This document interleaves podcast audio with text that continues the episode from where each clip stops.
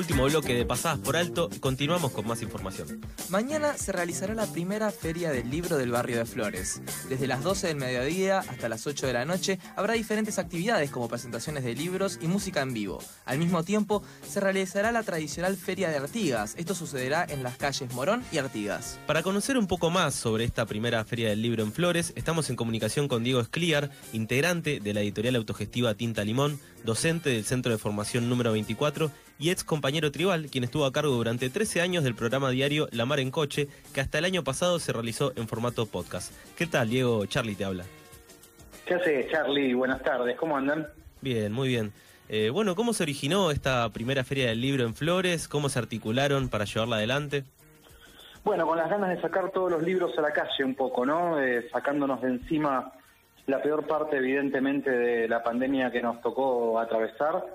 Nos parecía muy importante volver a reunirnos en ese formato feria, que es un formato obviamente de intercambio directo con lectores y lectoras de las editoriales independientes, pero también una manera de encontrarse más allá del intercambio mercantil, una manera de estar juntos en la calle, la feria también es festividad, la feria también es música, es olores, es colores, es comidas, y la verdad es que viene pidiendo a gritos nuestra ciudad que nos empecemos a encontrar bajo lógicas propias, que no sean únicamente las lógicas que impone la circulación mercantil, únicamente las lógicas que impone el Estado como modo de andar la ciudad, sino desarmar un poco los mapas y confeccionar los propios. Así que ahí nos pusimos a articular un poco, como desde hace años viene ocurriendo, con la editorial Tinta Limón, junto al Centro de Formación Profesional 24 del barrio de Flores, y la Feria de Artigas, un proyecto que lleva 10 años feriando interrumpido por la pandemia, pero que cuando nos contaron que estaban decidiendo volver un poco a feriar, dijimos, ¿y por qué no armamos junto a la Feria de Artigas una gran feria del libro?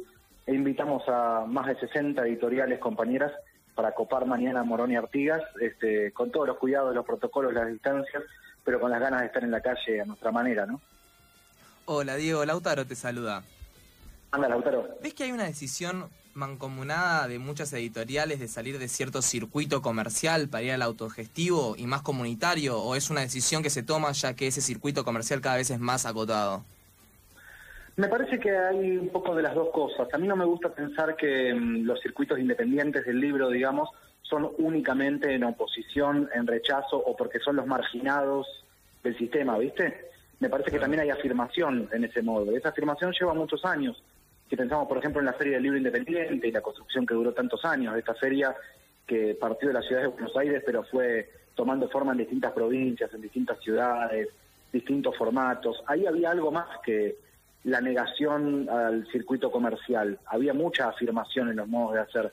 Porque la concepción del libro en las editoriales independientes, más allá de las millones de diferencias que puede haber entre cada proyecto editorial que ustedes puedan conocer, este, más allá de que algunas tengan más aceitado su circuito comercial en librerías y otras sean más de mano en mano, más allá de que algunos sigan haciendo fanzines y otros ya estén editando de modos más profesionales y demás, más allá de esas diferencias, creo que lo que nos reúne a todos es una concepción del libro orgánico, que es que no es tan importante el libro como objeto en sí, si bien por supuesto es importante que cuidarlo del contenido de lo que está ahí es increíble y tiene que ser cuidado, lo fuerte ahí en el libro orgánico es que es un mapa de relaciones, que cada libro es un mapa de relaciones entre personas, entre colectivos, entre autores, lectores, la historia que hizo que ese libro sea posible, toda la gente que trabaja en la cadena para que ese libro pueda llegar a la mano de un lector una lectora, me parece que en todo ese universo del libro orgánico hay algo mucho más potente que solo decir, bueno, no nos invitan a la Feria del Libro Internacional este, o, no estamos entrando en librerías, ¿no? Hay una afirmación de un modo que circule también de modos alternativos. Y en ese sentido, ¿tomaron experiencias previas existentes como la Feria del Libro Independiente y Alternativa?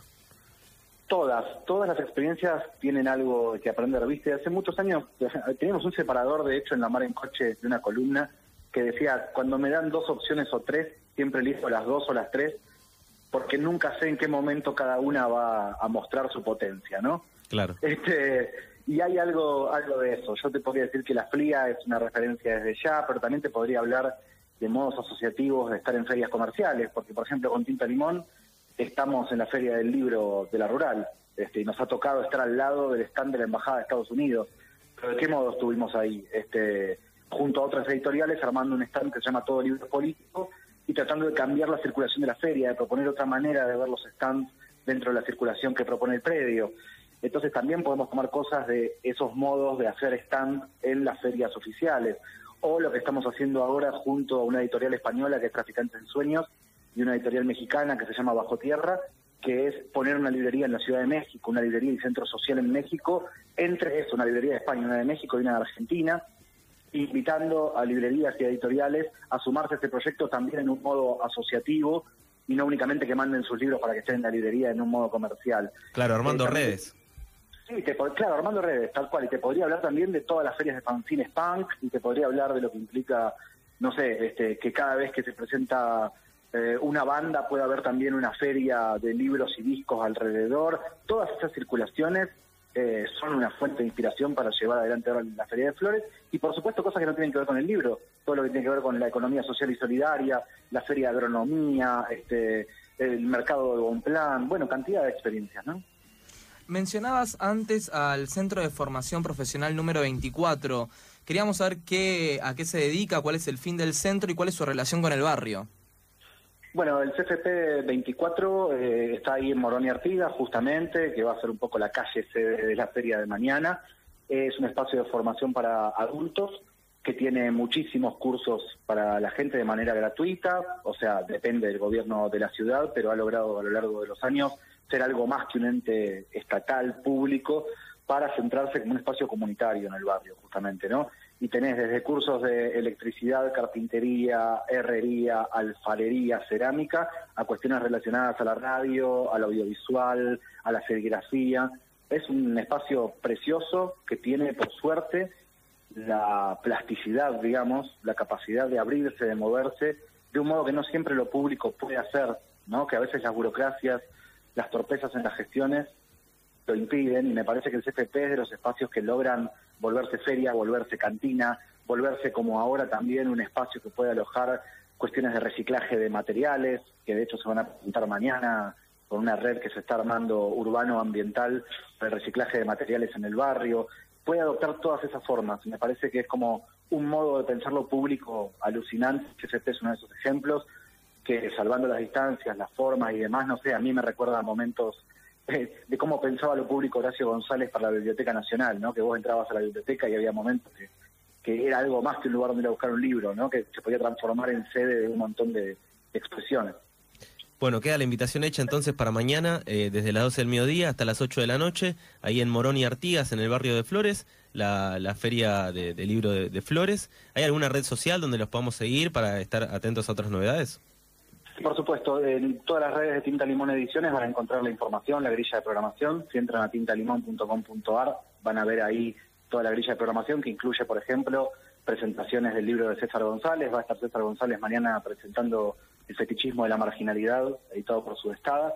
Van a estar Verónica Gago y Lucy Caballero presentando quién le debe a quién. Va a estar tocando el cabra de las manos de Filippi. Vamos a tener música para chicos a la tarde. Va a estar Vicentecito Lema adelantando un libro nuevo que va a editar con La Cebra y así, bueno, cantidad de actividades, además de los las 60 editoriales en los están de libros, más la Feria de Artigas con cuestiones artesanales de indumentaria de gastronomía, así que para pasarse el día ahí en Morón y Artigas, este, desde las 12 del mediodía. Bueno, muchas gracias Diego por tomarte este tiempo para contarnos un poco sobre la feria y bueno, invitarnos también. Y en lo personal, un placer, porque yo escuchaba mucho La Mar en Coche eh, y admiraba no solo eh, lo que hacías vos, sino también todo el equipo. Bueno, Charlie Lautaro, un placer enorme y abrazo tribal para todos. Pasaba Diego Escliar, integrante de la editorial autogestiva Tinta Limón, docente del Centro de Formación número 24 y ex compañero tribal, para invitarnos justamente a la Feria del Libro de Flores, que será desde mañana a las 12 del mediodía hasta las 8 de la noche. Habrá distintas actividades como presentaciones de libros y música en vivo.